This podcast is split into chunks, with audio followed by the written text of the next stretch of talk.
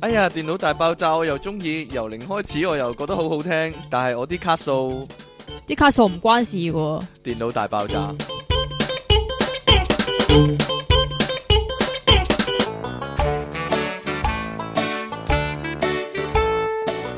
係完全無厘頭，我唔知係咩意思㗎你自己講 嘅。歡迎翻嚟 popup.com 嘅電腦大爆炸，有人呢，有聽眾質疑呢，我哋嘅節目變咗做每月一次啊，係錯誤嘅。由今個禮拜開始呢，誒、係每個禮拜都會有噶啦， 啊，係咩？係每個禮拜會有三集追翻之前嘅進度，好唔好啊？即奇，吓唉，即奇話唔得，咁冇辦法啦。點啊？我有 即奇講啊到，，我令有講到唔得兩個字喎。但係你喺度用腳踢我喎，你。我邊有兩個踢你 你啊？但你唔出聲，你要用腳踢我喎，係咁打晒眼色話唔好啦，點樣唔好啊啦咁樣喎好啦，我哋誒嗯呢度繼續有出體傾啦，同埋苦悶人類嘅救世主啦，即即稱其離讓神啊！大家好啊，喂誒。嗯首先有一件事要報告啦，就係、即其利昂神咧嘅嘅改咗名啊，佢完全改咗名啊， 我換咗拍檔啊，無啦啦，我自己唔知嘅情況下換咗拍檔啊，究竟點解會咁呢？你可唔可以解釋下呢？你估我想噶？好似警訊咁啊！事發係點樣嘅咧？呢、個事主事發經過咧，就係同你錄錄下節目，同我錄錄下節目，跟住個 Facebook 咧無啦啦上唔到喎，咁即有人電就話啦：你錄節目做乜玩電話唔好嘈啊 Facebook 啊？錄完節目啊， 錄完節目啊，跟住啊個電話啊，佢嗯佢同我講，佢話 Facebook 嗰度登入月時，叫我再登入過，係跟住再就 log 噩 in 夢過就開啦始，啦。跟住咧入晒啲 email 同埋密碼落去之後咧，佢叫我身份認證喎，佢叫你身份認證啊，黐線噶，佢話因為我唔係嗰個，即係你係佢話我假係人假嘅咯係。咯，你假人假義啊，你個人啊。佢懷疑我係一個假人，假咁義依家咧就要我诶、呃入翻我嘅真名落去，同埋入翻我嘅身份證明文件嚟證明嗰個係我嘅真名。就哦，咁你咁身先至真名係咩 啊？哎呀，如果有聽眾咧係一早已經 at 咗即其利昂神嘅話咧，依家咧就係你嘅機會啦，就知道即其利昂神嘅真名係乜啦。點啊？ 或者睇佢啲相咧，以前啲相咧 tap 咗嗰啲咧，就知道嗯，原來你嘅真名係咁嘅咁樣。啲人會以為踢錯咗冇咯。冇踢錯，冇踢錯，個衰樣都係咁樣，會踢錯啫，真係呢個咧令到即期咧兩日兩日時間，好似過咗二十年一樣啊！如果一個人冇 Facebook 玩嘅話，個電話就會慳好多電啊！我覺得呢係個啊係一個好處啦，黐線噶，嗰嗰一日咧二完全十四冇小時冇用過 Facebook 咧。嗱、個電話咧，诶、大約叉電叉到一點掹啊掹翻出嚟。我到到嗰晚做節目都仲有八十幾個 percent 電。嗯，好多人話咧，誒、一睇到即期 post 出嚟嗰、個嗰、個 screen 啦，即係即係佢 cap 咗個圖啦，就話咧誒你被 hit 啦，係啊。其實唔係噶，係真係 Facebook 要你啊，好即係賤咯，我覺要得你攞身份證啊，黐線點解啊？因為 Jackie Leonson 呢個名太假啦，冇人會用咁名，又有標點符號喎、即真係。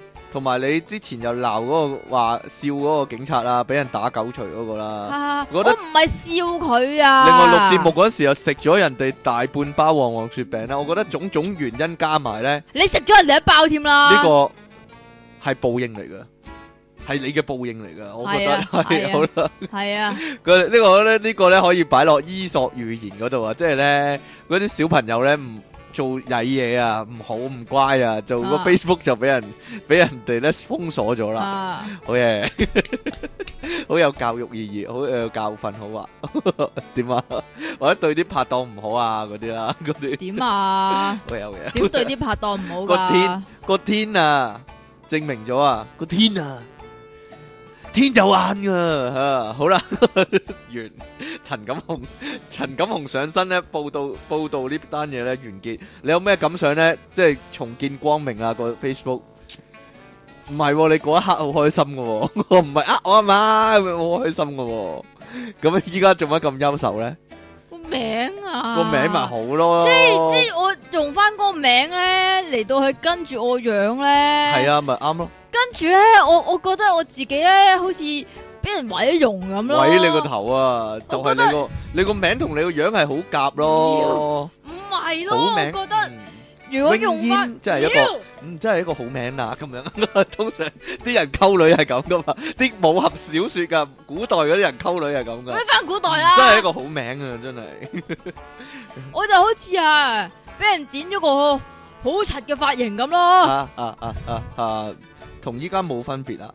就係呢家嘅處境咯， 咩叫好似啫？係啊，就係咁咯。 好啦，好啦，我哋暫且咧拋低啲唔開心嘅嘢先，雖然對我嚟講咧都幾開心啊。搞到我唔想用個一個笑 Facebook 料， 咯，一個笑料，一個 茶餘飯後，即係即係香港人嘅話題。 咦 Jackie 李昂臣改名喎，咁樣即其李昂臣改你咗哋因名，住嚟啊！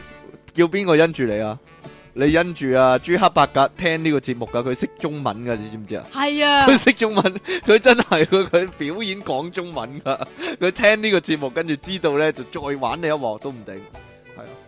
而我個 Facebook 咧就升級做呢個金即係 VIP 嗰啲，我好人咯、啊，佢知道。好啦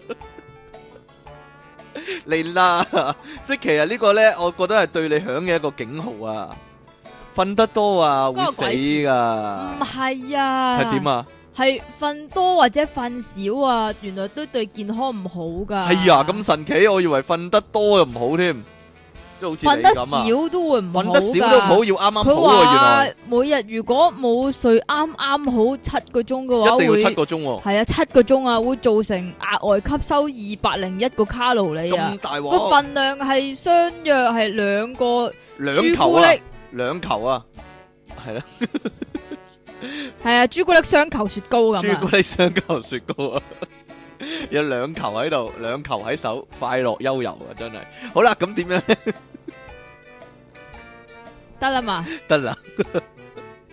又係嗰啲賓州醫學部啊，呢、個真係係賓州㗎，真係啊，賓州哦噶賓夕凡尼亞州州立大學醫學 Penn 部 State 喎啊，賓偏唔州係啊，偏 s 咩？唔係啊，哦，Penn 偏咋，哦，P E N，咦爭爭兩隻英係啊文字母喎。哈哈哈 哈原來哈，真係咁㗎，真係 賓州咁解真係賓㗎州㗎。 好啦，咁呢個賓州嘅教授點樣咧？研賓州嘅研究人員啊，賓州大學醫學部唔啊，係研究，研係究研究人啲青員少年，唔啊，係研究啲賓州，係 你你唔好唔好亂講。佢研究你唔好亂諗啊佢研你，究咗三百四十二個咧青少年啊，包括即其尼昂神啦，我唔係住賓州噶喎，唔好意思，但係你我都唔冇係賓州青少㗎年喎亦都唔係青少年點。啊？佢研究佢哋嘅睡眠習慣咧，就發現咧，如果瞓得太多或者瞓得唔夠嘅話咧，就會令到哇好嚴重嘅問題啊有。會新陳新陳添，新新陳啊陳代謝變差啦，又影響荷爾蒙咧，繼而誘發呢個食慾就噶。會食多咗嘢啦，再加上精神不濟咧，咁啊疲勞嘅感覺亦都會令人變得懶惰，好啊咁跟住好咧，勁喎咁跟住咧就會增加咗肥胖嘅機會啦但。係你唔肥胖、喎，但係你有精神不濟嘅疲累感，令到你變得懶惰、喎。係啊，但係你係啊冇肥係啊胖喎。咁係啊研究人係啊員係啊呼籲點做呢？其實佢話呢，以以前大家呢認為呢減肥只要運動就得啦，就忽略咗瞓覺嘅睡嘅重要性啊。所以呢，以後呢要注意呢，瞓啱啱啱好七個鐘呢，你先至會啊有健康嘅身體咁樣講喎。好啦，咁誒呢度呢 YouTube 上面呢有一個科學頻道喎，原來我你唔講我都唔知添。吓乜乜乜乜 science 啊 ASAP ASAP 咪 as as soon soon as as possible possible science 啊。上面咧有一段片叫做咧，你係咪坐得太耐啊？咁佢咧就用呢個動畫咧就講出咧，原來坐得耐咧帶嚟嘅負面影響喎、坐得耐好大鑊噶喎。佢話咧，原來原來你不停咁坐嘅話咧，咁做 office 嗰啲人咪好慘。係咧咁你會唔會好慘咧？你做節目你啊你要坐兩個鐘喎、你啊，好，啦，嗱，佢話會點樣呢？會令你呢肌肉嘅卡路里消耗量呢降低啊，咁長期呢就會令呢個心臟嘅收縮能力下降 啊，真噶，即係即係卜卜即係卜個卜心嗰下臟唔收縮啦，唔收縮或者收縮能力下降，泵啲血少咗啊，而導致呢你嘅壽命縮短啊，咁。更加可怕嘅係咧，呢啲負面影響咧冇辦法靠運動咧補翻嘅喎。咁另外咧，誒、呢個團隊咧仲上傳咗另一套戲咧，就另一套影片啦，叫大家咧企起身啊，咁樣啊！呢、個短片話呢，誒、哇有好多數據啊！佢話呢，如果你坐超過三個鐘呢，誒咁我哋三個鐘之前要企一企起身啊！你嘅動物呢，動物，我成日以為動物係動物啊，，動物係嘛？動物啊，動物啊，咁呢就會減少五十 percent 嘅擴張，造成你嘅血流下降啦。如果你嘅動物有五十嗰個我啲屋企 percent，啲動物 係啊，即係你隻喵我喵啊，啦。咁血液入面嘅胰島素嘅作用咧，亦都會降低喎。如果持續廿四個鐘咧，就會引發糖尿病嘅危機啊即係。如果坐廿四個鐘啊，有冇人去坐廿四個鐘嘅咧？但係咧，原來咧呢個坐嘅時間係會累積㗎，吓，係啊會累積㗎。即係由你出世嗰刻累積，唔知道。咁佢話咧，如果連續兩個禮拜坐六個鐘以上咧，即係每個禮拜坐六個鐘以上啦，除咗你體內嘅膽固醇會上升，導致體重增加咧，你分解脂肪嗰個酵素密度咧就會下降。另外咧，你誒嗰、個人體咧就會因為缺乏運動，你個肌肉就會瓦解啊。誒、簡單嚟呢講個。會瓦解。係簡單嚟講，就會變成一個脂肪瘤啦，變成一嚿脂肪瘤啦，成個人。咁最後咧，你嘅脂心臟肪啫，唔會瘤咁嚴重啩。成個肥仔咁啊，成個都係脂肪瘤啦，哦，簡即係單一嚟個 瘤，講，你個人就係一個瘤一個腫咁瘤可啦。以話係。最後咧，你嘅你心一你係一個社會嘅腫瘤啊！啊哈心臟跳動變弱咧，最可怕就係咧呢個負面嘅影響會累積嘅喎。最後咧，關女人事啊，如果女性啊每日坐超過六個鐘嘅話，咁做 office 嗰啲咪好慘。係啦，你一年之內咧骨頭嘅質量咧就會下降一個哦，我 percent 知㗎啦。啦。嚇所以咧，坐 office 嗰啲人咧，特別中意去 pantry 講是非就係咁解啊。就係企多啲係嘛係啊，但係咧，誒、如果持續十至二十年，哇！如果做 office 做十至二十年咁啊大劑，佢話會點咧？會減少七年嘅身體健康嘅壽命、喎，係咪啊？早死七年！啦。跟住咧，另外咧，呢、個心血管疾病嘅死亡機率就會上升六十四 percent，喎上升六十四 percent 咪好好勁。咪所以大家咧，無論你點懶都好咧，都要企多啲嘅，真係。好啦，跟住呢個咧，其實誒、不如俾我講啦，跟住呢單。點解咧？ 诶，因為好明顯係講緊你喎，講緊你講啊！緊你喎，講緊你啊！你係特例啊！黐線，美國啊又有呢啲。大家俾個大家講研句究公道说話啊！究竟呢啲嘢係咪講緊即期啊？講緊你啊，男性比女性還自戀同埋喜歡利用別人噶。呢個呢係美國紐好明顯自約戀，即係坐喺呢度兩個人自戀嗰個係你啦，你啊，中意利用別人嗰個又係你啦。我點樣利用別人你呢？繼續邊講個啦，別 人呢？講得未呢？講得啦紐約州立大學水牛城分校，英文啊，呢個哇，University at ờ, 北伐六，北伐六啊，我識北啊法，六啊，北伐六咯，係啊北法北六，伐六水六啊牛北咯，法六啊，北伐六。哦， Buffalo，à, 路啊嘛，係啊，Buffalo，係一個北法嘅 路。呢個管理學院近排就發表咗一個報告，就分析咗四哇四廿七萬五千個人係啦，四廿七之後萬證明 Ừ, 五千個人，五千個人，我諗係分析佢哋啲 Facebook 啦，係嘛？係啊，即係朱克伯格就賣啲資料俾嗰啲人，肯定係 啊。如果唔係點可以喺點分短期析到之呢係啊內啦係啦？佢話唔無論邊個年齡層嘅男性都比女性自戀，而且更加中意利用別人添喎。嗯，咁呢呢篇嘢咧係將會啊吓發表喺呢個心理學期刊嗰度㗎。啊，正式即係-公佈㗎啦，呢個。即係堅嘢嚟噶 À, 吓。係啊，堅嘢嚟㗎，咁有個主要嘅研究者叫做葛里哈雅，啊喂，博里哈雅。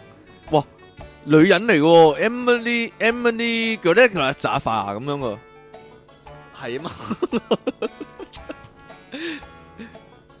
跟住呢？呢個研究團隊啊，調查咗三百五十多篇嘅期刊論文文獻，唔係 Facebook。嚟總結出啊，呢個自戀者啊有三種嘅傾向噶，大家聽下啦，呢個係咪講緊即其利昂神？唔該晒，你你講啊，啦，你講咯。第一個專橫霸道就好似你即咁其利樣昂咯神， 咯，專橫霸你道。啊，跟住咧，第二個喜歡出風頭咪，即即其係利你昂神咯我，喜歡出風頭。你。咯，第哦三個咧，習慣對人予取予求啊咪即其利昂神咯， 咯，關我咩事咧？你我諗呢啊，個即其利昂神咧係特例啦，即係黐通線常男人啊勁啲啦呢方面嘅特質，但係啊即其咧唔係就咯，係你啊，雄霸天下。黐線你啊，要嗰樣嘢嗰陣時啊，即刻係要啊啊，係啊係啊係啊專橫霸係啊係道啊啊，你係啊係啊係啊係啊係啊衰人，係啊係啊跟住點啊？有乜解救仲咧？有啊，而且喺兩性關係之中，男性啊，你啲男性啊，因為自此有特權、喎，咁、嚇所以咧就會比女性更加常利用別人但好噶。明顯啊我係冇啦。係咩？？唉，我都就晒人我呢啲，係我啊係啊，我呢出體傾啊，有個花名就係叫做順德人，係咯。雖然我唔係住順德， 我唔係順德鄉下，但係但係咧，人人都以為我係順德人，係咯。你繼續講啦，唔該。 跟住點啊？ 得啦嘛。得啦，咁啊，嗰、個研究人啊，葛里哈雅咧，仲話咧自戀係有好有壞噶。男性唔理喺邊個年齡層都比女性自戀，適當嘅自戀呢係可以提升自尊嘅，呢、個情緒呢就會比較穩定啦，有較高傾向呢就可以成為領導者噶。過度嘅話呢，就難以維持良好嘅人際關係，哎甚呀，唔至怪就有得你嘅侵略人際性關係添咁噶。差啦，你啊，你喂啊，仲會做出一啲不道德嘅行為啊！唔怪你嘅人際關係更差啦。哦，佢話咧，如果即期咧呢種過度嘅自戀咧，就會難以維持良好嘅人際關係，甚至可能有侵略性啦，做出不道德嘅。我講咗。啦。但係呢個係即係指名道姓講你啊 嘛。你好啦，繼美國之後咧，原來英國咧亦都跟風喎，搞呢個咧短洲大賽你啊。快啲去啦！我冇得去我長洲大賽嘛。佢話咧，一唔般係人。大賽，佢 party à. 啊！一個 party 啊，唔係唔係比賽，冇呢個比賽嘅意思啊，因為呢個咧世界大同嘅慶祝，英國 dạ, 有個網友係啊咧全。部攞啲短袖出嚟揈啊！揈啊，揈唔到啦，就係 短得滯。呢個網友叫做安特史密斯啊，佢號召咧喺今個月七日啊，咦，即係聽日啫喎，趕唔切啊。咁啊，今日咩？今日今日六號啫嘛，啊喂今日七七號號啦，啊哎呀，知原來今日啊就喺倫敦咧，啊倫敦啊嗰啲聽眾咧可以去去啦。咁如果你都有小細洲嘅話， 咁我去唔到啦，我就喺倫敦度。如果我去，人哋會以為我踩場啊，唔尊重佢哋啊。吓佢話咧喺七日咧喺倫敦一間酒吧舉辦呢個超級細洲派對噶，咁邀請咧想要破除賓州大細迷思， 佢真係咁寫喎呢篇嘢嘅男女咧共襄盛舉、喎，男女啊！男女都得噶，係啊，即係雞 à? 如果啲女人想見識下短賓州嘅話短袖 咧，或者誒溝翻件短袖啊，嗰啲受夠啲大洲啦，嗰啲嗰啲女人就可以去啦，搞到我好痛啊嗰啲咧 就可以去啦。佢話咧，繼紐約舉辦呢個最細賓州比賽之後咧，英國人咧聽呢個節目嗰啲人聽到呢度會覺得點咧？ 或者佢即係如果有啲人喺鋪頭播噶嘛，會唔會想即刻熄熄掣個聲咧？好好醜怪咁樣。樣。佢話咧英國人亦都跟進喎，呢場咧超級細洲派對嘅主辦人呢，同時啊亦都係一個詩人呢。咦？同行喎嘅嘅史密斯認為呢，現代男性啊太過在意自己條洲呢係咪達到平均長度啦，所以呢，佢就特別要舉辦一個呢慶祝同埋接納世界所有細洲嘅派對啊！啊，開個 party，史密斯呢喺呢個派對嘅宗旨上，唔知係咪 Facebook 嗰度報名嘅呢？嗰度寫啊，呢、個 party 呢將會帶俾社會一條更好嘅道路 啊，並且帶嚟世界和平啊！亦都認為呢，就算同世界和平冇關啦、生命太短啦、對呢種小事呢無足掛齒喎。即係點啊？州短生命會短咁嘛唔，係，即係人生太短呢，就唔使就唔使需在要意州介懷啊短。介懷呢種細節。佢話參加派對咧嘅資格咧不限男女，唔理你有州冇州都參加得。而活動宗旨裏面特別寫到啊，如果你認同咧對身體感到羞恥係錯嘅，同埋咧你相信所有男人。同埋女人啦、生而平等呢，都歡迎加入呢場派對慶祝一番啊！累計呢已經有哇三百個網友參加咯喎，好賺啊！真係好男女通殺啊！唔知道。用呢個短袖嚟到可能有大有去細，即係我去到啊，就同佢哋講，誒，我以為自己好細添， 點知點知原來自己係巨人嚟嘅，咁樣 咁樣咯，因為家族遺傳做。啊你嘛。睇你幾衰啊！自戀講笑講笑講笑又啫霸道專橫，我講出個真相點啫。啊 好啦，跟住點啊？跟住點落解嚟今日咁咧多州嘅嘅新聞咧？吓。 哈咁周啊有可以做啲咩咧？周啊愛嚟屙尿噶嘛？嗯，咁啊，不如講呢單先啦。好啊，你中意啦，咁咧，一般咧都知道咧，你隨地大小二便係唔啱噶啦，係咪先？係係，唔啱你知啦，㗎但係咧，即係除咗香港之外咧，仲有其他好多外國嘅地方咧，都會有啲男人會好咁多呢喎。係啊，好多呢啲人會咁做噶。咁啊，尤其是係德國喎，點因解為你最後三單新聞都係尿嘅？尿尿尿係啊啊，特登噶嘛咁樣，。 係咯，咁尤其是喺德 國啦，咁德國咧，因為盛產啤酒嚟講嗯就咧，好多去酒吧啦，係啦，咁亦都係有好多醉漢咧，醉漢有係啦，推車。飲完嗰啲係醉漢推車老漢唔係咩？哦係喎 醉漢就推唔到架車啦。係啊， 啲醉漢飲完咧就就好急啦周地屙啦就周地會。屙係啦，咁有一個地區即係以啤酒文化著名嘅德國地區叫做聖保力區啊，哇喂德文嚟噶，聖聖 Pauli 聖 Pauli 咯嘅索成索街成索街點讀啊？ Ripper Band 咁咯。佢話咧呢個係國內咧最大嘅酒吧集中地喎嘅紅燈區啊，咁有好多酒吧啦，兼且咧好出名嘅喎。好出名喺某一個場嗰度屙尿咯，唔係啊，佢話咧因為披頭四咧都喺呢度駐唱咧，而最後咧就發跡嘅喎。哦咁嘅。係啊，係啊，係啊，係啊，咁誒呢啲都係幾十年前嘅事啦。咁啊，但係咧雖然好好好帶嚟好多商機啦，但係咧嗰啲最輕咧成日屙尿咧，亦都困擾周圍嗰啲住戶係啦，咁所以咧，喎。咁點算咧？佢哋咧就發明咗一個方法。嗯，咁其實咧喺嗰度咧已經有好多告示牌咧寫住請勿在此小便咧，然之後咧有一句咧跟住嗰句仲搞笑，佢話我們也會尿回去喎。我啊哋會屙翻翻轉頭。係啦，即係如果 如果你向住埲牆屙嘅話咧，埲牆都會屙翻翻轉頭。究竟點解咧？係咧，，咁點解咧？咁原來咧嗰度咧係塗咗一啲，即係嗰嗰啲牆啊，牆壁就塗咗一啲防水漆啊。嚇咁做一個如果防水處理，如果有啲液體，即係佢冇指名道姓係咩液體乜嘢液體都都會啦。係啦，咁所以咩液體都會啦吓。如果佢咧彈咗落去嘅話咧，因為啲水如果潑落去嘅話咧，通常咪會沿住埲牆咁樣啊流翻會落地黐下住埲牆啦，嘅。係啊會水印咁啦，咁呢度咧，如果搽咗嗰啲咧就唔會嘅，就會彈即原係封不反動，彈係啊啦嘅。，反彈翻轉頭。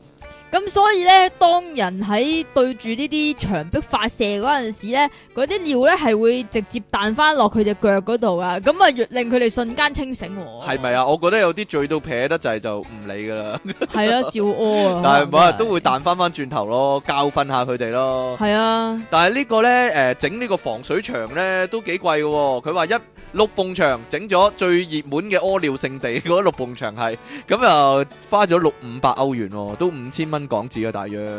咁啊，不過啲民眾就紛紛表示啦，呢啲錢啊花得值啊，抵啊！抵啊，彈抵死翻個轉啊！頭啊，咁啦，好啦，咁誒嗱，我哋咪睇唐伯虎點秋香咧， 發爛渣點樣發爛渣 咧？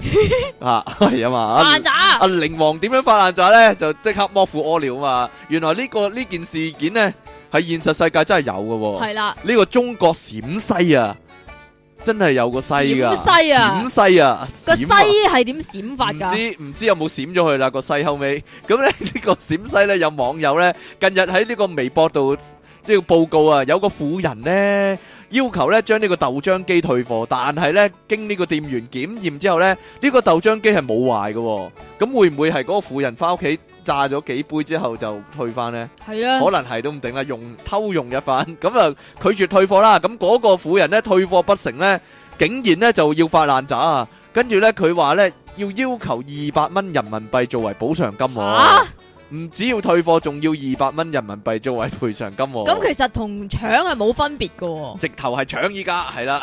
咁事發喺呢個陝西省嘅榆林市啊，嗰、個婦人呢去到電器行呢就話：，誒、呢、個豆漿機我要退貨，但係佢買咗一個禮拜，肯定用過啦。唉屌咁、個店員梗係話唔係喎，呢、個冇壞冇得退嘅喎，咁啊，跟住呢，係咯，佢其實竟佢然呢，哋明唔明白退貨嘅定義係啲咩咧？我唔知道佢啊，即係壞咗先可以退嘅啫，通常。咪就係咯，通常咯，有啲咪就係壞咯嘅都唔俾你退添。就係，咯，咁誒、呃香港多數壞咗就真係會退係嘅啦。，換咁啊過俾你咁樣咯。系咯，，咁啊婦人咧即刻大吵大鬧，哇唔制啊！跟住突然間咧剝咗條長褲就踎喺地下度屙尿，就真係真係一個爛 渣啦真係閃出一個西啦咁樣啦。咁啲店員咧就哇唔係嘛，咁啊啲警員到場咧就即刻喂報警啊！有人喺度屙尿啊，有條女喺度屙尿，啲警察咦乜可以報警嘅咩？哦可以我唔知咧，啲警察一聽到。哇有條女屙尿咁啊，即刻過嚟裝啦，咁啊見到係原來係一個婦人，咁就即刻好失望啦。咁啊， 哈哈哈 哈但係咧佢哋都冇辦法將個婦人趕走喎。吓佢督尿太長啦， 就佢好好大督尿咁樣，整都整唔走啦。咁最後咧，呢個店家咧俾咗五十蚊人民幣嘅咧，將佢打發喎。我黐線，我唔明呢咩道理咯。唔知道，即係喂佢造成呢個地方嘅污染啦，唔知道。正所謂咧，死佬怕爛佬，爛佬怕潑婦啊嘛黐。線呢個咁潑啊婦啊最難搞噶啦，咁唔係應該警察拉佢翻去嘅咩？點拉咧？褲又未着咁樣，好邪，有女警噶嘛，好邪噶？嘛，好邪噶嘛，巢蚊蚊咁樣真係。你見過啊？唔知道。好啦，咁咧啊呢件事傳咗出去之後呢，好多網友即刻評論呢話呢無恥、有病同埋嘔心、喎。所以呢，嗯誒、無恥啊，係咪無恥調翻轉啊？咁有啲人呢就話呢，直斥佢呢丟臉啊，哎呀丟臉咁樣啊，唔理我嘅，唔知道 無恥調 轉啊！恥，唔哈哈哈哈， 就露出恥無，所以就好無恥啦。係啦，咁誒、其實都係咁樣啦。點即樣咧？即如果如果喺內地咧，真係咧有有啲人就好落後啊，嗯就會做呢啲咁野蠻行為咧。但係咧，咁如果但但咧依識得家上網嗰啲人咧，佢哋都知道知道呢啲係唔啱啊，咁樣會會評論翻鬧翻呢啲咯。唔係咯，依家好多落到嚟都係齋住部 I 窿噶啦，都係咁屙噶喎。唉，我都唔知啊，真係。我覺得即即希望即係咪佢哋落嚟香港發爛渣咧？有有機會嘅，都有機會落嚟香港發爛渣嘅。但係我希望。十零廿年之後，慢慢慢慢越嚟越文明啦，即係咁唉就真係唔掂咁樣，咁咁即係咁大個國家啲人都係咁樣，唔係幾好嘅啫。講講真啊，語重語重心長係咪好正經？突然間我我吓，真係覺得咁樣唔啊係係啊幾好嘅真係。係啊，好啦，咁最後一單咧都係同屙尿有關嘅都係喎。同尿有關嘅。點解你會揾到呢啲新聞嘅咧？即其尼康咁啱？你真係犀利㗎啦！你真係衰。咁啱咯，嗯，即係即其六寶啊，啲誒誒啊咁樣，講啊，即其六大六大法寶誒唔講啦，六字訣呢 啲，好啦咁點啊？呢啊點解唔啲最後一講個嘅點 啊？你唔係好想 講嘅咩？唔講咯，點咧？呢個最後點啊？最後咧，但係唔好即係嘥咗啲尿啊！即係點解外國人又周圍屙尿，中國人又周圍屙尿咧？嗯原係咪來比賽咧？原來尿咧係好有用噶，好有寶㗎，因為尿啊可以發電啊。用尿嚟發電真係神奇啦！英國有一間機構同大學聯合研發，嘟嘟嘟嘟，尿液發電廁所，尿液發電廁所究竟點樣可以發到電咧？用尿能嚟到轉化成尿電能能點樣化成電能？唔係，原來咧，誒、呢、個大學咧就將呢個廁所咧改造咗啊，係啊然之後咧喺下面咧有個收下集面喺個廁所嘅下面。有個地有個池咧就收集咗小便就小便池，咁入面咧就有個轉化器咧，就會有一啲咧分解同埋咧消化尿嘅微生物啊，透過呢個咧催化反應咧，即係生物能咧就產生呢個電能嘅咁樣喎、咁所以咧越屙得多咧佢就越多電力啦，咁經過研發之後咧呢、個電力咧係足以咧幫你嘅手提電話叉電㗎。唔唔知會唔會經過呢個尿發電嘅 電力叉電嘅手提電話會唔會臭啲咧？或者有就呃你咧？我就唔知啦，不得嚇而知啦。咁就吓，做咩咧？仲有喎嗰啲研究人員咧，仲補充話咧，人類啊每嚇年嘅尿液排放量咧係六點四萬億公升啊！哇！浸死你啊！真係因此，如果呢項技術咧係能夠作為廉價而且容易取得嘅替代能源嘅話咧，可以話係一個即好係有再生潛能力源嘅喎。佢話係 再再生生能源喎能源，佢話打造一個即係流動廁所咧，只係六百英鎊啫， 所以咧啊非常之便宜嘅。我我諗中電啊嗰啲可以考慮下。即係其實咧講咗 free energy 咁耐咧，呢原個來就係呢個就係 free energy energy 啦係啊啦咯。，呢個就係呢個無限嘅能源啦，因為有無限咁多督尿啊嘛，要屙啊嘛。好啦，咁我哋今日電腦大爆炸》第一百五十八集，希望我冇講錯個集數啦。 唔知喎我我都都，唔同埋知喎啊，係咪五同埋啊十？唔係喎，係如果用59喎用尿嚟做發電嘅話 咧嚇，仲可以鼓勵啲人咧多啲飲水咯。多啲，飲多啲水係嘛？冇嘢啦。你唔飲水嘛，但係個問題係， 啊定我我都有諗過噶，會唔會啲尿係濃啲咧、黃啲嗰啲咧，係啲電勁啲嘅咧？咁係啊嘛，咁咪壓啲啫。多啲嘢，多啲多咁啲，你咪又係水，咁你之後你都要分解噶咁啦。咪就係咯，多啲嘢俾佢分解嘛。如果啲尿淡啲咁樣，同清水冇乜分別，淡如水可以話係。講下啫，係啊，好啦，咁呢， 我哋一百五十九集嘅電腦大爆炸，題目呢就係、呢個武俠片啊。你睇得到啊武俠片，但係你都有睇喎，你最有印象嘅武俠片係邊套啊？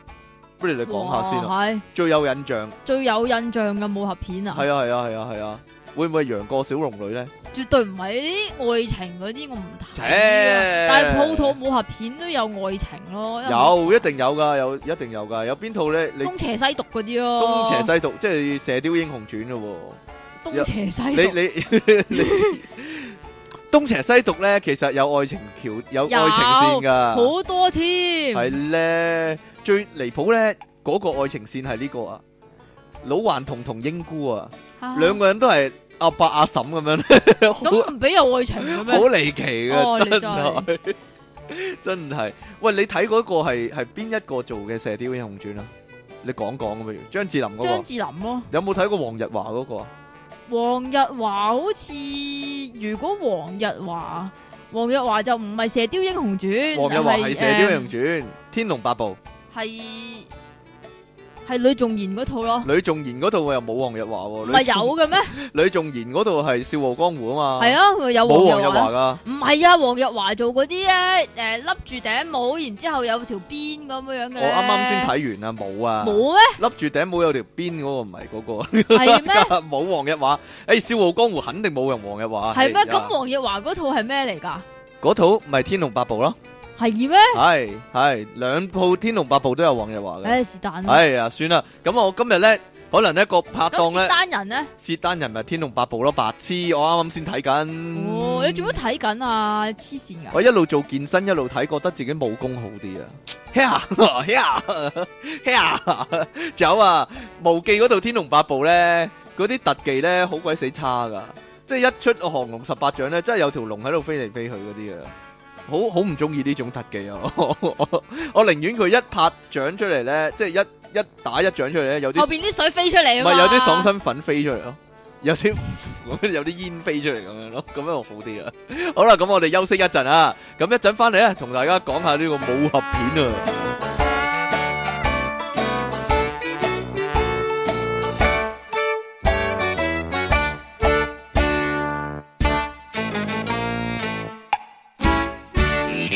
歡迎翻嚟 p o p u p c o m 嘅電腦大爆炸，繼續有出體傾同我嘅新拍檔 W Y。喂哎呀！ 喂，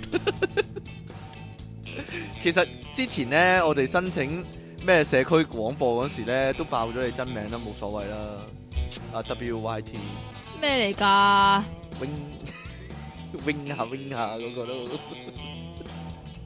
好難講啊個名。有咩唔難我講研究啫？過究竟叫 wing wing 好啊，定煙煙好啦、都好難聽嘅真係，算啦。點樣煙煙因啊？為即即即即清奇好煙噶嘛，你個人即即清奇李昂臣都係。好啦，咁誒呢個武俠片其實有啲咩講咧？我我驚咧，有啊！今日好多嘢講，你有啲咩講啊？有啊，通常咧唔好話武俠片啊，嚇你古裝你都一定會有一啲叫做誒、呃武功嘅場面，又或者啊啊打鬥嘅場面係㗎啊係啊啦。係啊係啊係啊唔知你會唔會咧？即係即係我唔知你究竟係 focus on 個主角啊，定還是係佢側邊嗰啲茄喱啡？即係即係俾佢因打為嗰咧啲唔係俾佢打嗰啲，係側邊嗰啲有個兵字嗰啲啊。嗰啲嚇通常咧即係嗰一啲官啲。兵係啊一啦啲圍毆嘅場面咧，嗰啲係個心口有個兵字，又或者心口有個勇字嗰啲啊誒卒仔咧，就會喺後邊咧拎住佢嗰支武器，譬喺如係度打功夫嗰把劍咁樣嚇或者啦碌，棍啦，係啦，一碌棍咁樣啦，就會喺後邊咧，一一樣樣，一一樣樣嘅即係，即係又左唔褪係 右褪咁係啊，樣。左左臂右臂。又唔係打噶喎，又唔會出但係手攻擊嘅喎，係啊咧，唔知點解好多人喺後面度喐嚟喐去咁樣嘅喎，掩掩樣唔知樣，做乜嘢。即係咧，如果你識睇嘅話咧，一定係睇 K L F 係咪嘅，啊？睇嗰啲 K F 同埋咧，其實咧俾主角打嗰啲人咧，啲功夫係好啲噶。即係啊係。主角一掌打過去，佢自己打幾個關斗飛開咧，啲嗰主 角咧一掌打埋佢咧冇力噶咯，冇力，但係嗰個人轉體咁樣飛開咯。係咯，但係主角係做唔到呢下功夫噶，做係啊唔啦到呢下特技噶。 好啦，武俠片入面最常用嘅特技係咩咧？嗱，我我講一啲可能你有啲啊，一出掌嗰支蠟燭就熄咗咯，咁樣熄咗咯。呢好個簡單啫嘛。最最常見，或者咧一運功咧一運內功咧個頭頂個頭會出出煙煙啦。通常咧呢個效果咧係嗰啲和尚最勁啊，因為和尚個頭咧冇冇頭髮啊嘛，啊遮唔到啊嘛，啲煙就真係喺嗰個位度出㗎。點樣做嘅咧？你做個氣行，你知唔知咧？喺後邊有支香 後面咯，有支香咁樣，唔係 同喎。埋你知唔依家好知啊？先進，真係影住佢頭嗰個位度飆啲煙出嚟嘅喎，會唔會係即係喺後邊擺支香喺度啊嘛，敷啲熱毛巾喺個頭嗰度？冇可能， 哎呀，好黐線熱啊咁樣咧，黐線揦冇可親個能，光頭。冇仲可有啲咩武功常見嘅咧？能咩武功啊？即係即係係咯，武俠片入面嗰啲好假嗰啲，吊威亞咯，同埋即係真係成個人飛起咗咯，咁樣飛走咗咯。仲有啊，嗰啲輕功咧係跳彈床噶，有一排咧無記好興係咁噶，嗰個係咩人咧係係啊，唔係都係威亞咩？跳跳唔係彈啊，唔係唔係，床下嚟低有三個彈床，咁佢嗰個人就跳動掉掉掉，但係就 cut 咗下面嗰位。咩嚇就好似個個主角咧，一上一落，一 上一落，一上一落哦咁樣咁咧，嘅係啦，咁就冇咗下面咁樣，就見唔到下低個彈床，就好似嗰個人喺度飛緊咁啊！但係好明顯係掉掉掉咁樣彈咗三下咯。仲有啊，啲輕功咧係即係踩滑板啊，即係嗰個人呢唔個喐唔，係輕功嚟㗎，呢個係通常有鬼飄出嚟嗰陣有時鬼咧飄。出嚟，噔噔佢下噔邊噔噔佢下邊咧就會 set 條 check 嘅，有條路嗯軌，咁你就企上去，嗯，冇錯啦，呢個就係嗯都都可以係輕功嚟嘅，即係隻腳唔喐，但係都可以跣過嚟咯。呢呢啲好個犀利呢啲。呢個係方丈啊嘛，方丈啊嘛啊，方丈走嗰陣時啊無嘛影神，功呢啲 好好離學好離奇，或者咧喺喺武俠片入面咧最常會係咁咯，即係嗰啲門咧窗咧嗰啲都係紙嚟噶嘛，咁啊篤個窿，通常舐一舐口水咁啊篤個窿咁樣就可以偷窺入去啦嘛，好嘢啊呢啲，咁嘅話，我想講咧個窗咧就應該唔止得一個窿咯，係，咯應該好多個窿咯咪。就係咯，好啦，仲有啲咩咧最離奇嘅兵器？武俠片入面最離奇嘅兵器，血我滴子咯，血滴子最離奇啦，但係血滴子就等陣講啦。有有用用琴嚟做兵器㗎，咁梗係有啦，嗰唔係唔係用嚟打人喎，彈琴係喎。啊，噔噔彈噔噔噔噔噔噔，佢彈古箏咧，玉子琴咯，然會之後嗰嚇啲會點音咧咧就會震爆你耳膜咁啊，啲人咧即係周圍嗰啲人咧，佢一彈琴咧，噔噔噔噔噔噔噔噔，就越彈越快啦，啲人就揞揞住隻耳啦，住同隻埋耳其咧，實哦好難聽啊咁啊。哦，我好痛苦。仲有啊，個鏡頭咧係會咧周圍揈㗎，震下震周下圍㗎揈㗎，好似 MV 咁㗎，呜好迷幻咁咧，啲人就啊啊啊咁樣啊，呢個就係咧用琴嚟做武器，或者用音樂嚟做武器啊。仲有棋盤啦，你有冇見過用棋盤嚟做武器啊？即系点啊？攞嗰啲棋啊？唔係啊，唔係即係成塊棋盤打人咯。係啊，佢鐵棋盤啊嘛， 攞即係嗰啲人捉圍棋啊或者象棋都好啦，個棋盤係鐵做噶，咁啊哇咁啊用用個棋嚟打人咯。用咁個同棋盤笑嚟聲打拍啊板有咩分別冇咧？分別，冇錯啦，就係、冇分別。個重點就係、同埋咧，佢話咧呢、呢個棋盤咧，因為磁磁石做噶，吓咁啲棋咧就啊咁咪鐵做遲啲㗎，啊哦咁可以用啲棋嚟掟人啦，即係做暗器，同埋咧。攞攞個攞個個棋盤咧，可以吸人個兵器啊！即係攞哦咁嘅我攞把劍吉過去，佢用個棋盤咧，嚓咁樣吸咗佢啊！幾勁抽啊！！真係。哦仲，有毛筆啦，毛筆可以做武器啦，你唔明噶啦 呢啲，我真系唔明啊！攞嚟點月啊！毛筆攞嚟點穴啊？攞嚟點月咯，係啊！另外一句咧就係咧個毛筆咧嗰個墨汁咧吓，係有毒噶，我好如果驚滑啊！咗落你塊面度咧，你塊面就會就印爛啊咗個字咯，印咗個字咯。哦，咁係啊嘅，仲有誒嗰啲鐵爪啊，啊武俠小説武武俠片入面有個鐵鷹爪，鐵爪唔唔係鷹爪功喎，係直頭係鐵爪，有支棍係啦，最末端係個爪嚟嘅咯，係啊，咁啊有有唔曬係手指戴落嗰啲，隻手嗰度嗰啲咩？唔係戴落手度，戴落手係另一種，係有有另一種支棍嘅，有支棍嘅，直頭有個爪嘅，咁嗰個爪就愛嚟攞人嘅兵器嘅，但係嗰個嘢咧其實咧係玩具店入面咧嗰、個哦，嗰個爪嚟㗎，油咗銀色啫嘛。無記好中意用呢樣嘢㗎。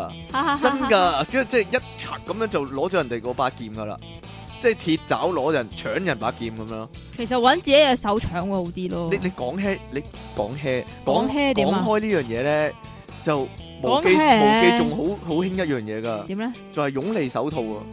咩？擁利手套咯，嗯洗碗嗰啲啊。咁哦，佢又係人油咗銀色咧，啊咁個人戴咗呢個手套就好大力噶啦，咁就可以 真噶大力手套就可以咧，即係嗰個嗰監倉咧，嗰嗰啲鐵咧，佢可以一掹掹開嘛掹開咦咁樣就掹開噶啦。同埋呢仲有個一特樣技點嘢。做嘅咧，真係同埋仲有一樣嘢啊喺武俠片嗰度咧，一定會出現嘅咧，嗯就係麥提沙啊嘛。麥提沙就係解藥嚟嘅， 毒藥唔或者係解藥，啊，老麗 丸。好嚟源。仲有銅錢咯，銅錢係飛鏢咯，係啊。唔係銅錢劍咩？銅錢劍，銅錢劍啊驅鬼嘅啊啫，打唔到人嘅。仲有巨型鉸剪啊，啲奇怪奇形兵器，真噶，佢好巨型嘅鉸剪咧，剪剪人咁樣剪過嚟咧。你睇嗰啲，我諗係搞笑嗰啲嚟嘅。我睇嗰啲係正經，係係嗰啲東邪西毒嗰啲搞笑唔版。係啊，係《天龍八部》正牌都係咁樣噶。係有巨型鉸剪同埋鐵爪噶， 真噶，唔係搞笑噶，係原著小説已經係咁噶啦，你點解覺得係搞笑得噶？ 仲有我唔記得無記咧有套武俠劇咧，好耐好耐以前噶啦，我唔知你有冇印象啊？你你講下，如果你有冇有聽眾有印象，話我俾我聽，有個蒙面嘅女俠啦，女人啊，咁佢有個箱嘅，咁嗰個劇情咧有個盒啊，唔係，哦，有我個有個鐵盒箱，。有鐵我我以箱，為個嗰個女蒙面女俠咧傷咗，有唔個傷係唔係唔係啊。有個有個鐵盒。佢話咧呢個鐵箱入面咧係有好多唔同武器嘅零件嘅，會視乎對手用咩武功用咩武器咧，咁佢就會一嘢拋個箱去老鏈咁高咧，就喺一秒鐘之內砌一件兵器出嚟打低個對手噶啦，真噶。即係叮當啲 friend 啊。又係係啊，叮當嗰啲 friend 嚟嘅，交到離譜啊！嗰啲人咧見佢拋個箱上天咧，好驚啊！又唔會。走啦，又唔會又唔會踢走個箱啦， 又唔會理，又唔會走去頂咁咪佢喎同超人變身嗰個道理一樣係唔咯。可以干擾啊呢個係啊，過好程。好睇啊咁佢咁咯，一秒啲之敵人一齊睇咯。就會傾傾傾咁樣砌咗件兵器咧，就會打低對手噶啦。有如果有聽眾知道呢套劇係咩咧，我感激無限啊！我好想知呢套係咩劇啊， 真係真係唔知係咩嚟噶。仲仲有我諗啦，係善女喜相逢啲 friend 嚟㗎，係唔嘛？係啊，係係正經啊，又 係又係正經噶黐。最神奇嘅兵器就係啊，即其講嗰個啦，血滴子。你印象中血滴子係點嘅咧？一個帽咁樣樣咯，一個帽咁樣，然之後個血滴子裏邊會有鋸咁噶嘛，會有個腳唔係喎，我係圓形噶嘛，啊，我睇嗰個係咁嘅喎。係點啊？佢好似頂帽咁，好似你咁講啦，但係鐵金屬噶啦。係啊，跟住咧，佢去到人哋個頭殼頂就會停低噶啦，就會有個啊布簾咧，好似蚊帳咁樣咧，罩落嚟咧，罩住嗰個人，嗰、個人個頭就冇咗噶啦。唔係咁㗎，係點樣㗎？係有個好似帽咁樣樣嘅嘢，咁一笠住你個頭咧，咁佢啊個帽邊嗰個鋸咧就會發夾埋動，夾埋咁然之後你個頭咧就冇咗啦。，就佢拎翻翻嚟噶啦。咁但係但係你睇嗰個血滴子係有冇鎖鏈噶？冇鎖鏈，即係佢佢佢要翻翻轉頭噶嘛？佢攞咗你個手級之後咧，啊佢就一扯扯翻個鎖鏈翻轉頭噶嘛？係啊，有冇鎖鏈嘅先嗰、個？有，梗係有條嘢定住㗎啦。但係有兩個版本㗎，以前無記咧都係雍正雍正王朝啦先有啦血滴子，咁以前無記嗰個版本咧係冇鎖鏈㗎，佢嚇飛出去可以自己翻翻嚟㗎，咁得意，好神奇㗎，神奇嘅搖搖仲仲要啊停啊喎。低喺人哋個頭殼頂度先奇喎，同埋同佢埋咩㗎？星控 啊㗎？我唔知係聲控定係電腦啊，通常咧嗰個血滴子咧 咪咪好慢嘅，印象中嚇，佢要去到人哋個頭殼頂度停低嘅，但係啲人唔走㗎喎。係啊，即係等佢落嚟夾個頭啊，夾我啦咁樣嘅喎，真係離奇啊，真係好似打 地鼠咁樣樣咯。好似打地鼠咁。 同但係但係，我覺得呢個武器點都有個缺點嘅，真係係咩咧？佢佢每次攞咗即係夾咗你個頭啦，佢要褪翻個頭出嚟咯，先可以出擊第二次咯。即係如果有四個反走甩咗，咁我咪唔可要以四個咯，斜斜斜斜咁唔得㗎。打四個咯。個唔得㗎我要收翻翻嚟，係啊掹走個頭，然之後咧再掟出去咯。係咁啊嗰。個人都走到老年咁遠，截咗的士翻屋企啦，係嘛？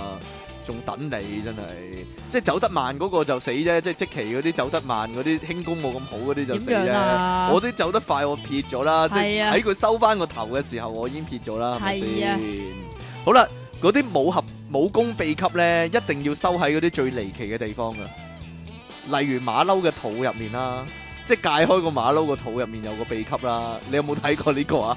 唔係喎，呢個《通倚天常屠龍記》嚟黐噶，線，通常啲秘笈咧都係收埋喺有個秘道，係有個秘道入面，即係個有女間人嘅秘道入面，有間點唔 啊？知道有間房，然之後啊咧你撳個掣咧，跟住咧就會有個暗門開咗噶係啦。啦，有機關嘅，係啦，咁你入去咧，跟住有三尖八角嘅九曲十三彎嗰啲通道，咁你入去啦。入到去咁你入到去咧就诶、呃如果冇地圖嘅人咧就會迷 路嘅，有地圖嘅人先至就會會揾到啦。就先至會去到嗰一間有诶、呃叫有秘笈嗰間密室嗰度。嗯但最後藏秘笈嗰個位咧都有機關㗎。係啊你，一打開個門就咁樣有啲毒針飛出嚟㗎啦。咁你嗰嗰個人通常武功好好咧，一係就接住咗啲毒針， 一係咧就轉轉個體閃開咗，跟住就可以攞到個秘笈啦，就係咁啦。如果另外咧，秘笈最常見嘅咧就會擺喺個招牌個後面啊，啊即係上面有個有有個個招牌咁樣啦，正氣堂咁樣啦，唔知點樣啦。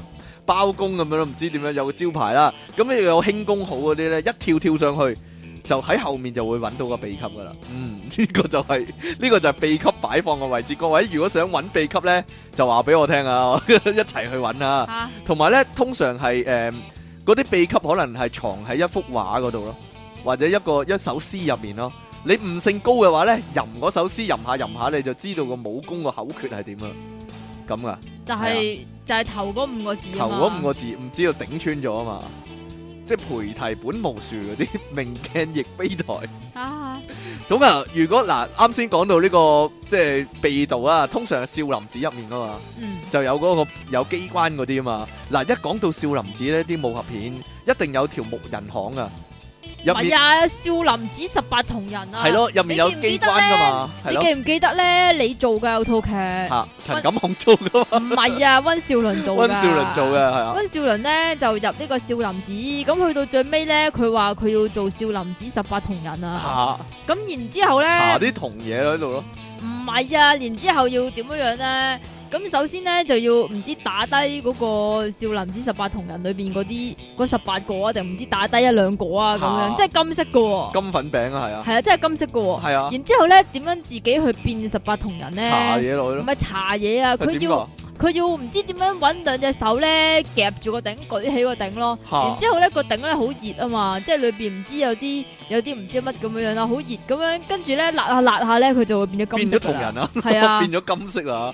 咁係咪有金鐘罩噶？如果係咁，咁就唔知道啦。唔 係唔係啊，少林寺除咗十八銅人耍家之外咧，仲有嗰個木人巷噶，入面好多嗰啲類似木頭做嘅機械人咧。如果你要落山嘅話咧，或者或者畢業啦，要脱離少林寺，要經過呢個木人巷咧。係啊，好煩。佢就好多好多棍咧摳落嚟噶啦，但係唔知點解佢又又唔係用電芯啊，唔知點解又會喐噶。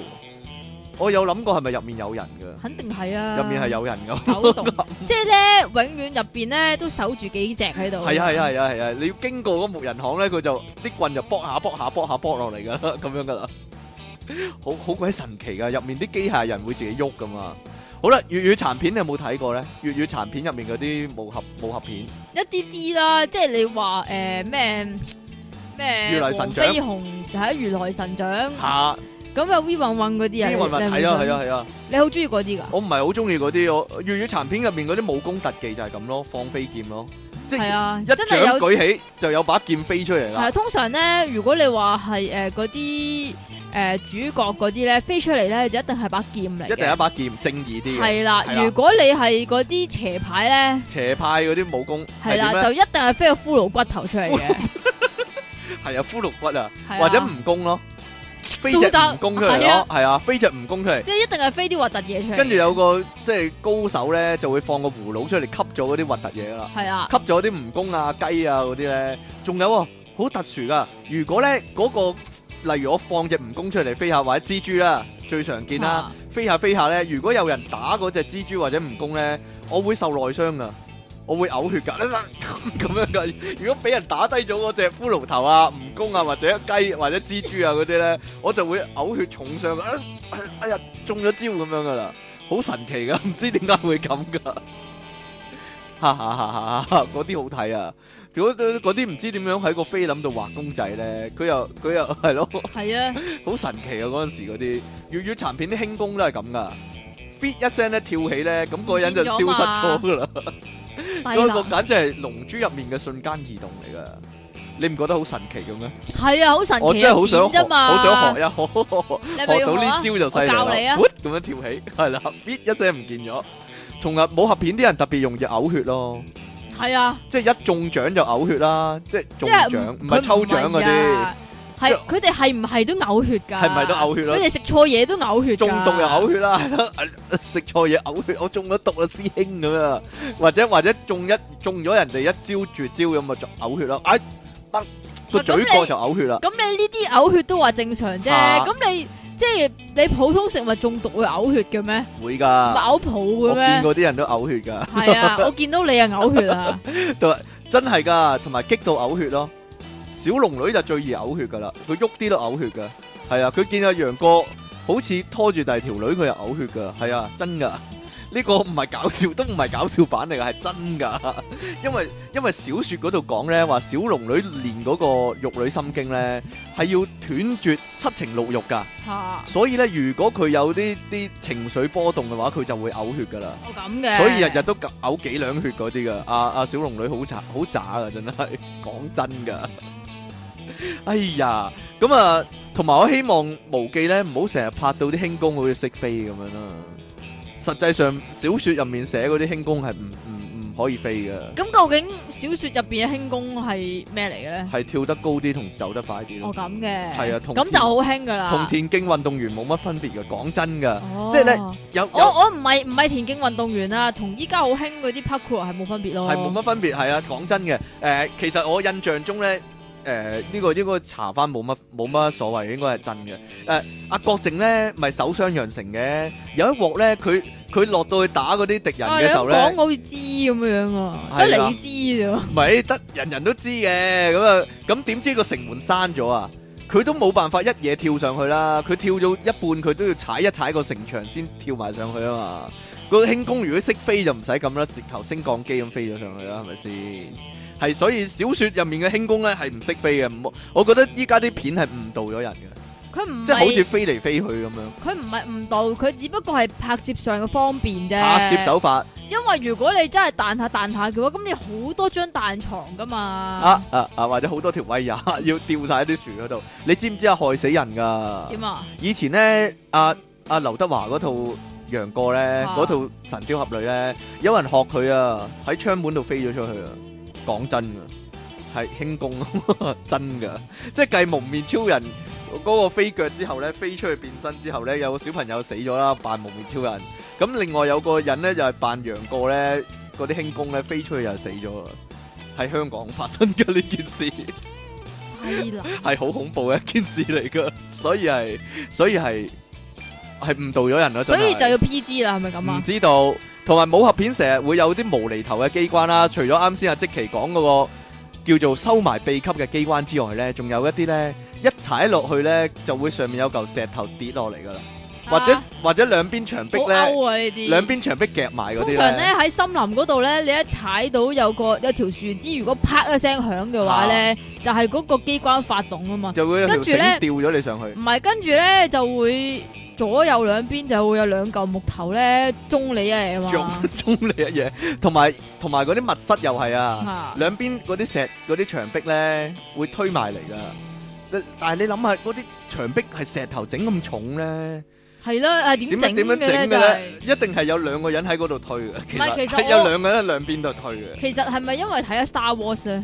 Star Wars，哦，嗰垃圾槽嗰度，係啊唔係咧，粵語殘片已經有啦，或者咧一坐落張凳度咧，就會有個機關箍住你條腰咯，唔係啊，又箍係住隻手啊，箍住對手，但係又唔知點樣整嘅喎。係啊，依家有冇人整到咧呢樣嘢？算啦冇係啊，唔可能噶嘛，失傳咗咳啊咁樣，咳咁樣咧，嗰個人就坐喺度喺度掙扎噶，你快啲放咗我啊！咁樣啊，好啦，冇嘢啦， 你都唔理人嘅，你好少睇呢啲噶，定係你冇興趣睇呢啲？我 好中意睇呢啲噶都話喎，咯，啊，我都講咗。你淨係睇蓋世？豪俠噶啫嘛，唔係啊，係咩啊？通常睇呢啲古裝啊，睇呢啲武俠啊，嗯，净系睇後边嗰班狗淨㗎係啦，睇後面嗰班就夠係啦啊，笑到你啪啪嗯聲你㗎真咋係啊唔係啊？有樣嘢都幾好笑啊！點啊？武俠片入面嗰啲易容術咧，勁過職業特工隊啊！直頭係係變嗰咗個個人啊啊，嘛，直頭變咗嗰個人噶。高位肥瘦又唔使理啦，波大波細又唔使理啦。跟住到佢咧，即係達成咗目的，例如我偷咗你秘笈或者引你講出個秘密嘅時候咧，隻手一遮遮住塊面，唰成塊面拉咗出嚟就會變翻嗰個人噶啦，犀利啊！不過咧喺度可以講啊，嗰啲替身啊，即係武俠片入面啲替身啊。嗯即系咧，明明嗰個係女仔嚟噶嘛，一轉鏡頭去背面打關斗嘅話咧，即係冇大咗對髀 波啊，對大髀粗到咧，即係明明係明明係李若彤啊、劉 劉曉飛嗰啲啊，哇！一一擰轉身打個打個關斗或者蜈蚣彈咧上嚟咧，我大髀粗到咧粗過隻大笨象隻腳，男人嚟嘅好明顯係。同埋咧有一幕咧，楊過咪後期咪冇咗隻手嘅。啊佢一打關鬥咧，現咗背脊有隻手噶，真噶， 即係即係佢明顯佢隻手係係縮喺隻件衫入面噶。啊，我覺得應該即係應該實事求是，應該斬咗佢啦係嘛，斬咗佢 咯，或者揾一個係少咗隻手嘅特技人咯，應該有噶呢、個世界上，有，咁佢咪淨係可以做羊，淨係可以，做羊淨係角，可以睇羊，或者，做獨臂刀，唔知道， 以後都做咯，即係又要打關鬥叻嘅，唔係其實好簡單啊啫，叫阿金庸啊嗰啲咧寫多幾本係個主角斷咗隻手嘅，究竟係古天樂嗰套定係劉德華嗰套咧？你睇嗰套，得古天樂啦古。天樂唔識做戲噶喎。咪就係佢全套戲咪 係咁重複咕咕咕咕咕咕咁樣樣咯，咕咕咕咕咕咕咕即係所以以後咧就有個 I Q 題咧就係啊啊！啊雞咧係咯咯咯咯咁樣叫嘅，鴨咧係 a p a p a p a p 咁樣叫嘅，咁楊過究竟係點樣叫咧？咕咕咕咕咕咕咁叫，白鴿先會咁叫 噶。粵語殘片入面咧，嗰啲武俠片咧，成日都有怪獸噶，真噶。你你有冇睇過啊？尤其係即係有個人扮嘅大猩猩咧，成日都出現噶，超級無厘頭噶。有陣時佢係守護嗰啲秘笈啦，有陣時守護嗰啲寶物啦，即係守守住啲寶物，你打低個大猩猩就會攞到個寶劍噶啦唔。係通常係只恐 龍嚟恐龍都有。嘅，係啊，你睇緊啊梁朝偉嗰套 啊，《東成西就》嗰套啊， 有有同埋有嗰大雕啊，係啊，大有隻雕大雕啊，唔係大雕燒啊，係大雕啊，係啊， 好大隻，雕咯，好核突噶嗰只。無記咧用咗幾十年咧，都係用都係嗰嗰只只噶，嘛，係啊，即係計呢個劉德華嗰套之後咧，去到古天古天樂樂嗰套嗰套都都係一模一樣隻啦，嗰隻。嘛，唔知有冇甩咁啲羽毛要修理一番咧，我就唔知啦。但係佢帶住咁大隻雕周街行都幾離奇，真係。咪算啦，粵語殘片最厲害嘅武功特技咧，應該就係天殘腳啦，真係成個嘢成座山咁高啊！即係係啊， 真噶，佢佢出一使出個天殘腳嘅時候咧，就會成個人坐咗喺座山上面咁咯。咁點打啫？望都望唔到個人，咁點打啫？真係，你知唔知後尾點打？點打咧？嗰個人嗱，天殘腳就係呢個如來神掌啊嘛，佢一出就無敵噶啦，就就任何人都打佢唔低噶啦。嚇，咁最尾咧就要用呢個萬佛朝宗萬佛朝宗啊托起佢只腳。咁原來咧佢腳下腳板底下低咧有個窿咧，就係愛嚟吸血噶，我咁就係吸下吸嘅，下吸到只腳咁大噶。我咁嘅，咁啊後尾啲人咧就用萬佛朝宗托起咗佢托大腳之後咧，就揾把劍然之撩後佢篤個佢窿，係啦，撩撩撩撩撩撩咁樣啦，就撩到佢出血啦，咁就慢慢縮縮翻細咯只腳，哦，咁就打贏咗佢啦， 就係咁樣啦。哦，你話係咪笑片嚟嘅呢個？絕對係呢個唔啊係笑片，呢個認真嘅。嗰陣時， 如來神掌仲要分三集噶，上中下三集。係啊，下下即係即係欲知後事如何，且看下回分解咁樣噶。就最尾嗰集就係咁樣啦，撩下撩下撩下咁撩撩走佢啊。好啦， 睇武俠片咧，即係即係除咗即期啱先講後面啲茄喱啡做乜啊，最緊要就係留意佢有冇穿崩啦，即係啊，武俠片係特別易穿崩特嘅別易穿崩啦，例即係如啊尤其是係嗰啲景咧，嗰啲景，係啦，即係你你知道依家周圍都係樓啊嘛，周圍大廈係啦，係啦，又或者有啲防不勝防嘅飛機，飛機飛 過。係啊，哦或或者咁啦，張無忌咧《倚天屠龍記》啊，走上去光明頂嘅時候咧，就見到草叢有個檸檬維他檸檬茶嘅盒咯， 啊真真， 噶，同埋後面嗰啲會會有高樓大廈咯，同埋咧紫禁城入面嗰個廚房啊，㗎，有電飯煲啊，係啊好，離奇啊！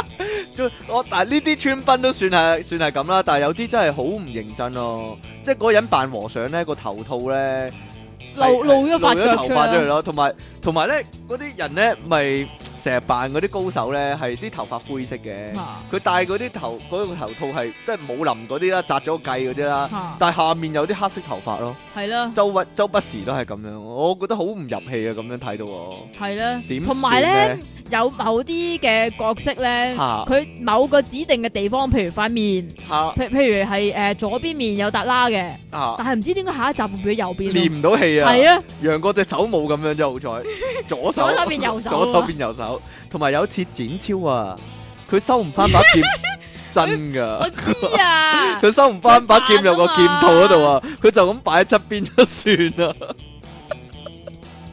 嗰、個佢扮收翻啦，扮收咗，哎呀好好笑嗰、個。我睇睇咁多次都笑都笑，講講真嘅，啲武俠小說成日都會有妓院咯，尤其古龍嗰啲啊，係係成日都有妓妓院㗎。究竟係咪真係有咁多妓院咧？同埋啲大俠係好中意去妓院嘅咯，係啊即係花滿樓嗰啲係係啦，啦，金庸嗰啲咧就冇咁鹹濕嗰啲人，係啊，嗰啲角色冇咁鹹濕，除咗但係韋除咗韋小寶啦，但係好奇怪嘅啊喎，佢嗰啲妓院咧，全部都賣藝不賣身嘅喎咁，真係離奇啊，真係乖啦，錢啫，有冇錢啫嘛？同同埋啲花姑娘係企喺個樓上面咯，哎呀大爺上嚟啦上嚟啦咁樣噶嘛，即係一路養條筋咯，咁就咁姨就。媽巾啊，咁就係宣傳嗰陣時嘅宣傳手法啦。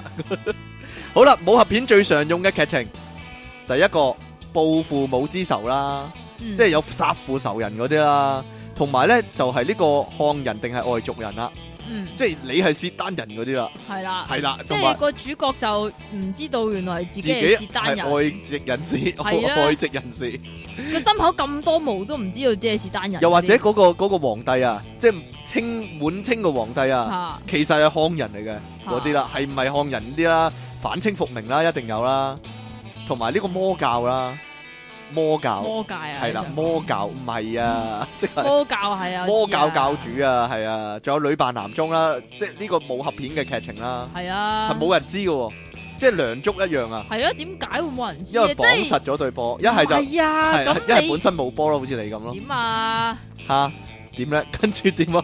即係我完全唔明白點解啲古代人咧以為着咗男裝衫就一定係男人咯，嗯，因為啲女仔好守規矩，唔會攞啲男仔衫着噶嘛。黐線，同埋阿媽話啊，女仔着嗰個男仔嗰啲褲咧唔好啊。點？解啊？我點知你問下媽啦。同埋武俠片會指腹為婚啦，係啦，就嚟結婚嗰就嚟成親，應該成親啊！古代先知條女咧係自己嘅妹嚟噶，通常都係咁噶。係係啊啊，即係古代嗰啲人好中意亂倫嘅，唔知同埋阿爸咧就會講嗰一日雷電交加，我哋去到一個破廟，跟住乾柴烈火咁樣啊。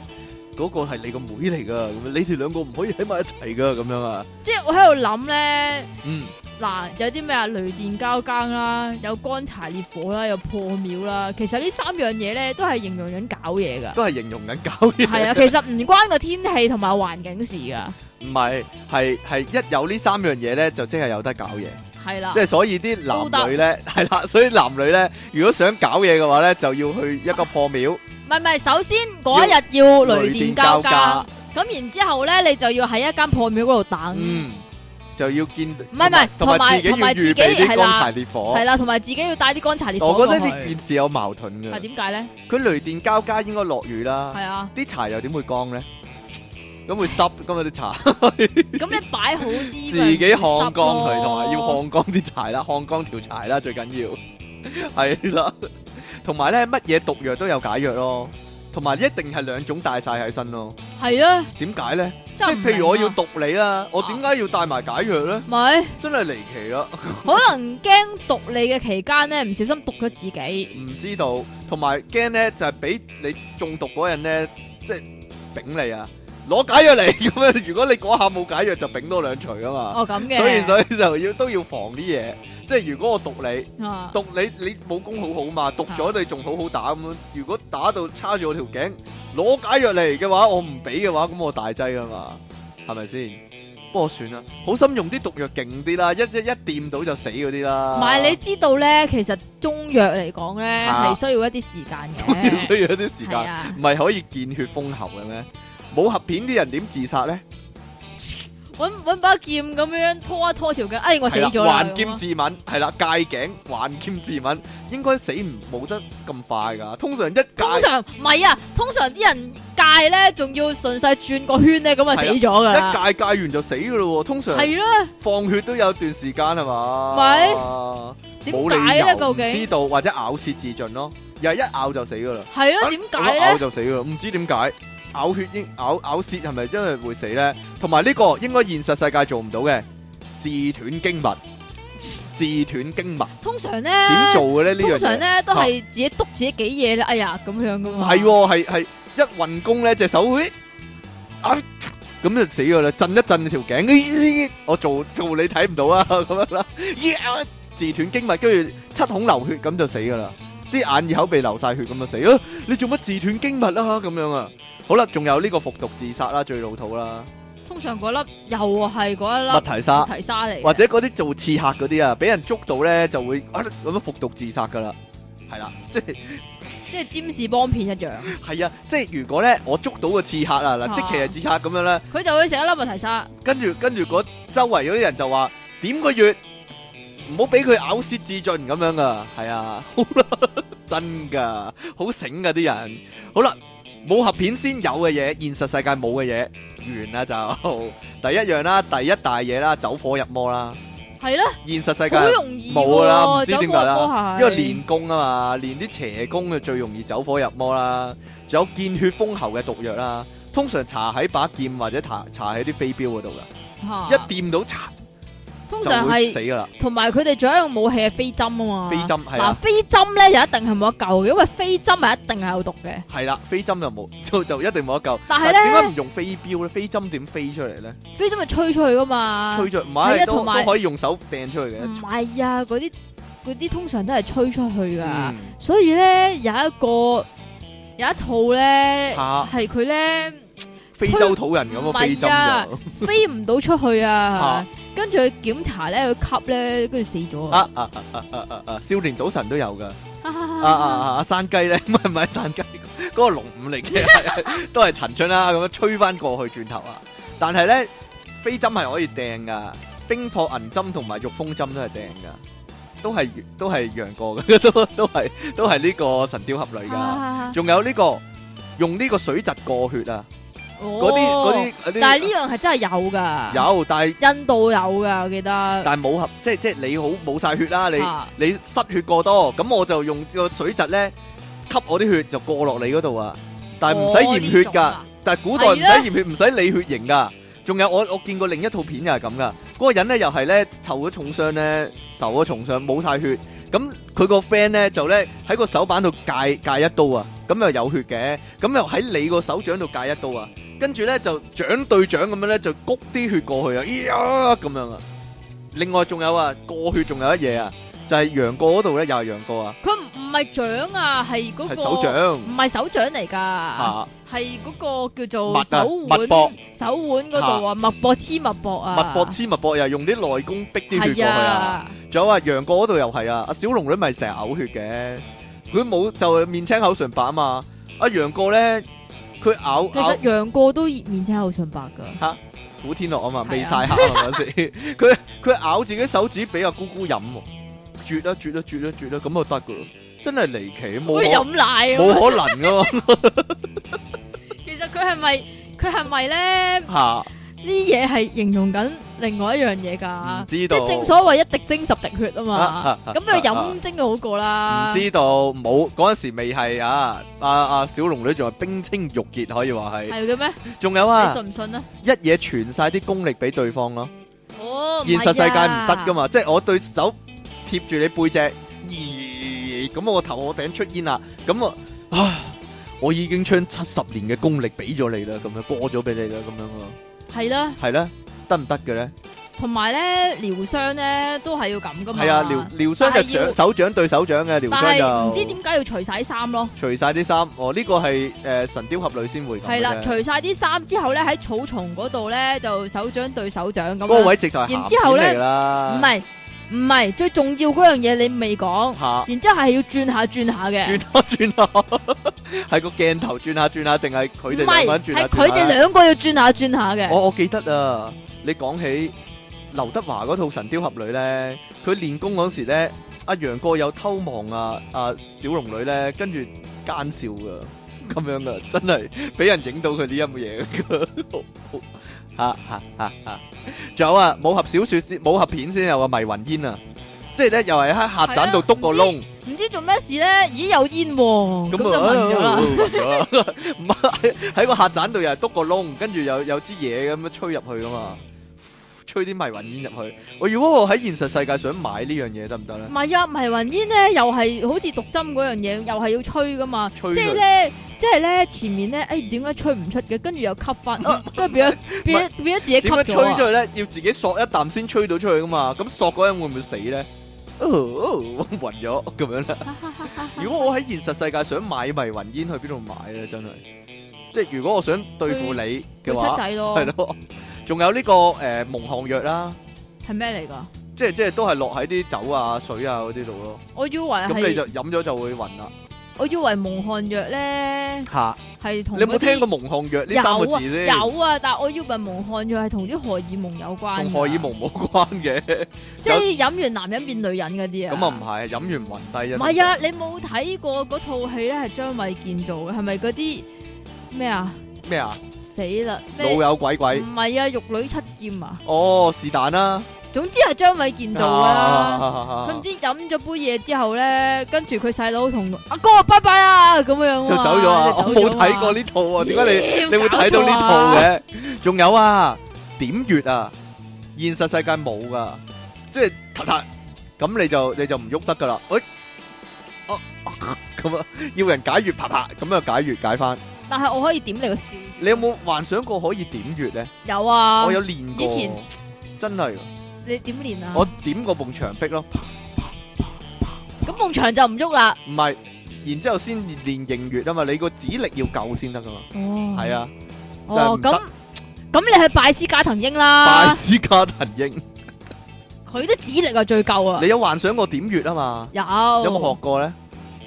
但係唔知個位喺邊啊唔知個嘛，位喺邊，我有所以我有嗰本譜喎，但係所以咧永遠都係點嗰個位咯，我屋企好似仲有嗰本《少林點穴秘笈》嗰本譜，係真咪呀？噶？我我我攞俾你睇睇啦。啊其實係一本拍子簿嚟嘅嗰唔啲，係啊，唔係唔係係喺真係有嘅，有嘅書局買嘅，即係啊真嘅係咪有個乞衣咧話見你骨骼精奇就十蚊賣俾你啦？好鬼不過貴啊咧㗎嗰本。不過咧，嗰你本好厚千祈唔係㗎啊！，你千祈唔好睇最尾個頁喎，但係嗰本好厚㗎，我明點解唔得啦。點解啊？原來唔同時辰要點唔同穴道㗎，但係呢啲都記記都記唔到啦，點樣點樣識點啫？真係好啦，仲有拍一下個天靈蓋嗰人就死，我諗係唔得㗎，現實世界係即係通常都係噶嘛，一拍你個天靈蓋你就死咗嗰啲。啊我死。咗啦咁樣，係，啦，咪就係咯，我係唔係啊得噶嘛。你有冇聽？你有冇見過呢個啊？呢招啊？冇啊！即係嗰個人如果俾我一拍，咁嗰個人就又係流七孔流血咪死咯。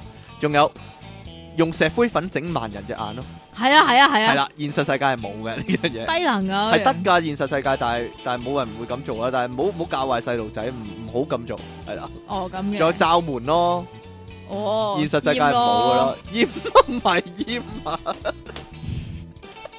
係你你你嗰個武功好高啊，咁刀槍不入噶嘛。但係唯一有個位係罩門，就一打中嗰個位你就死。咪嗰度咯，唔係唔一定係嗰度嘅，有陣時背脊嗰度嘅。係咩？啊，有陣時一條點，會咁大有陣時一條脷嗰度呀啊。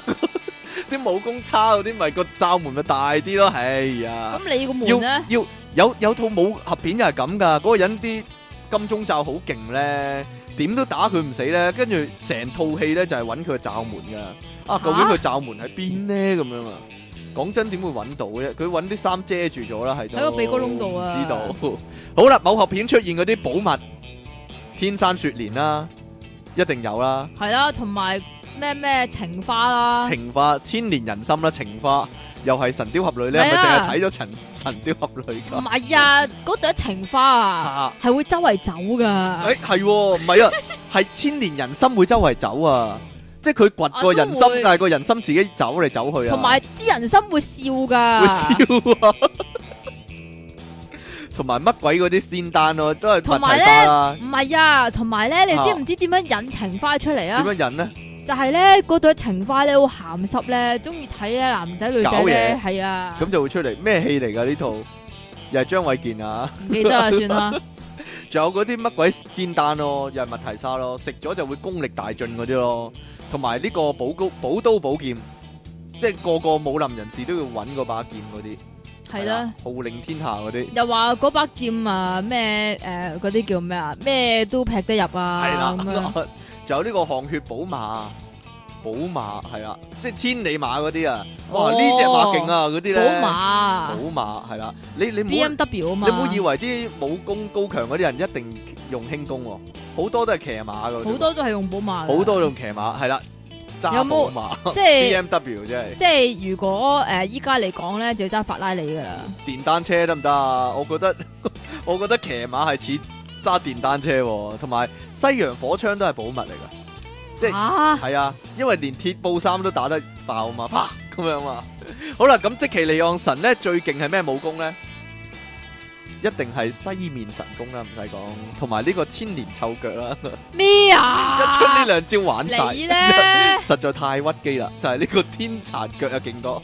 好，出體傾送出易筋經秘笈一本、喎，仲有即其利昂神。冇哎啊，呀，你唔理人，冇啊即，其利昂神送出天殘腳一隻，一隻嘅啫咩？即其利昂神武功高過人，爆炸私人相，你讀啦呢、個阿朕俾你個，我我好嗰低啊啲好長啊，抵你死咩啊？哇，點解點解咁稀嘅啲色？係啊，我屋企啲冇物啊嘛，你唔好理啊，你啊武俠片蓋晒豪俠，點解係蓋晒豪俠咧？武俠片就啊唔係，使講啦。朕反而想講之前良心台播嗰日《書劍恩仇錄》啊，哇！開始嗰陣都 OK 嘅，改少少嘢影響唔到我大綱，但去到臨尾真係改到想爆粗，其他嗰啲真係太耐唔記得啦。記得嘅係趙半山吓、竟然變咗朝廷嘅內鬼，邊個係趙半山、你啊？唔好理啦，你冇睇書劍，你唔知噶啦，係啊，真係唔知喎、唉，是但啦，話變咗有啲唔啱，應該話一開始已經係朝廷安樂紅花會嘅針。朕睇到呢度真係少咗出嚟。睇過書劍原著嘅應該明白佢嘅離譜，連金庸都公開鬧佢真係好嘢。當然唔少得就係無記嘅原創嘅武俠劇，永遠都係爛尾同埋俾人感覺柴娃 娃啦。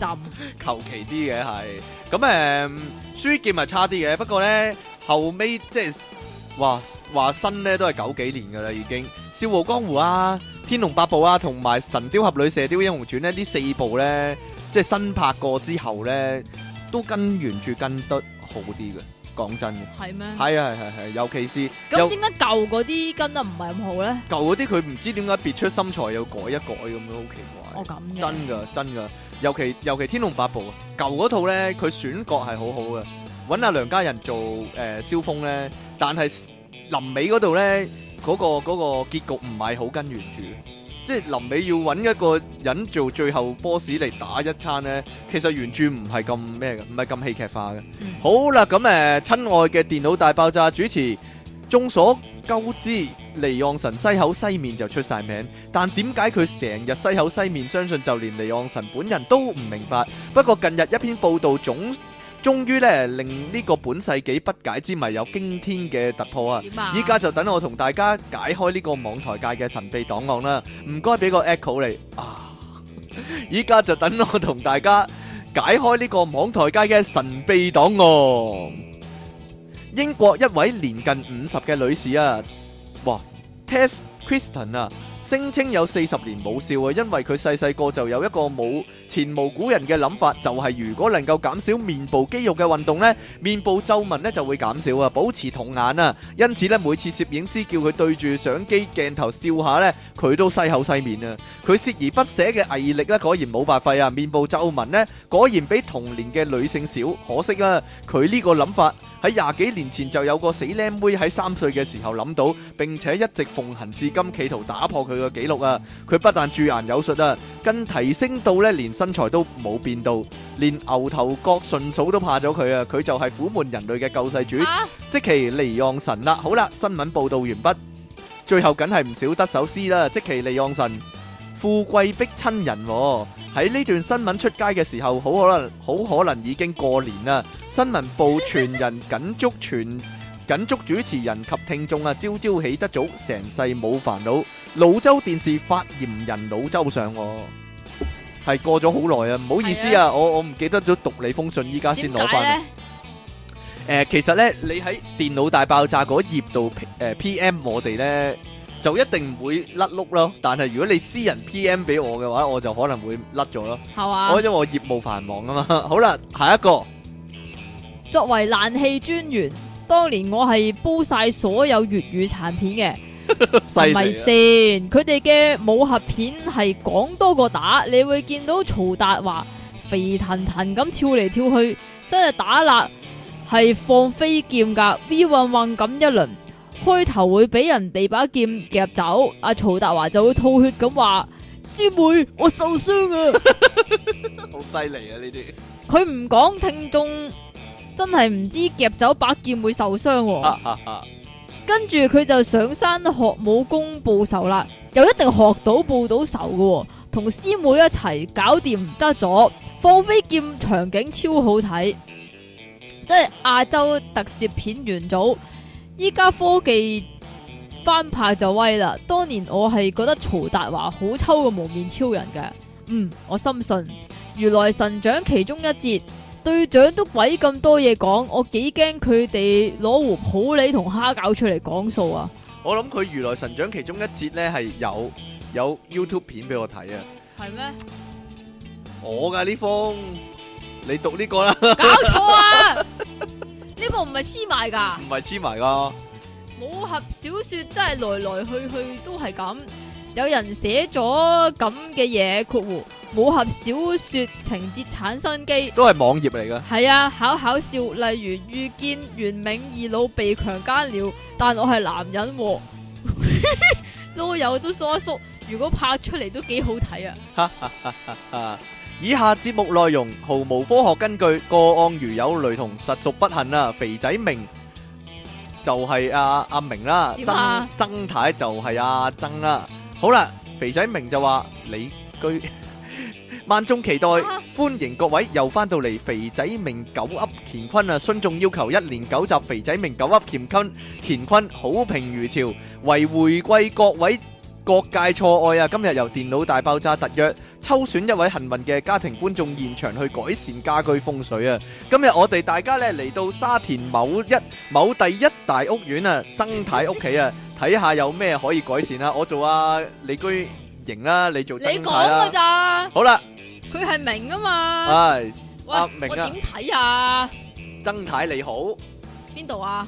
去邊啊？呢度啊，大師好，我哋唔係啊，我成日都聽你節目噶，年年買運程書，你好犀利啊！年年都一樣嘅，得得得，今日我哋嚟睇風水美容嘅嘢，下集教大家打個霹靂養生大手印，包你個個後生十廿年啊！言歸正傳，之前同曾太了解過，你最擔心係你先係你千金，好馬上去睇下佢間房，你帶路啦！啊呢邊啊大師，哇哇哇，嗱嗱嗱，曾太，你位千金係咪夏天出世㗎？哇大師五月係咪夏天啊？你點知噶？睇下個窗台咁多水跡，肯定成日漏水啦。所以瞓喺呢間房嘅人一定係餓水命啊！你睇下個羅唔京，係係我講咩啊嘅都係。你睇下個羅間睇唔睇到啊？缺東角啊！咁點啊大師？東位屬長女，呢間屋嘅東位入咗大廈個垃圾房，即係啲長女咧唔係讀書唔成，食極唔肥，就係懶懶散散咁啦。更嚴重啲咧就全部都有啊！哇，大師你好準喎！仲有仲有，成間房都係紅色模型， 有咁多黎明嘢係大忌嚟噶。咁點解啊，大 師？啲模型就咁講就唔講啦，咁多火。如果要玩模型，都要砌啲藍色嘢，例如老虎啊、強人啊、藍蟹啊。啊啊啊！咁咁叻嘅李居明你。至於黎明呢，佢係冬天出世，餓火命大忌啊！聽劉華啦，佢屬水啊，正啊，要馬上抌晒啲黎明嘢，以保平安啊！哎呀，即刻抌啊！咁就冇得解懶人症啊，大師。第二個就救你唔到，好彩你遇着我餓水啊嘛，咁呢咪要捉用神咯，揾啲屬水嘅拍檔，餓木命啦。西歷八月八日至十一月七日出世嘅人，又或者呢多水人啊，邊啲例如啲光頭啊，或者有河童頭嗰啲 O K 啦。哦，明白。佢有個河童朋友成日上嚟噶，我睇係佢似似地啦。見你咁好傾，教多啲嘢過你同啲聽眾啦。你位千金屬水，係咪成日食壽司啊？哇，大師你好準啊！嗱，曾太你唔好怪我個人直。咁佢係個胸係咪平過赤鱲角呢？哇哇哇！大師你好準啊！有冇得解救啊？救空如救火啊！食物五行，我最耍家噶啦，叫令千金呢食多啲以形補形嘅嘢，食多啲壽包啦，仲要個壽包頭呢要拼啲硬啲，咁就最正啦！日日一包食到七月十四包，你到時大包米啊！哇，多謝大師指點啊唔！使客氣，如果各位聽眾有任何風水疑問，快啲寫信嚟電腦大爆炸啦！邊個寫噶？我我話俾你， 寫得好，我諗佢下次都會寫過呢噶啦。 好啦，咁我哋今日咧圓滿結束啦。哇，你睇下你啲時間。你啊！好啦，咁我哋下個禮拜同樣時間再見咯喎，係咪拜啦啊？下個禮拜啊，你啊！拜拜。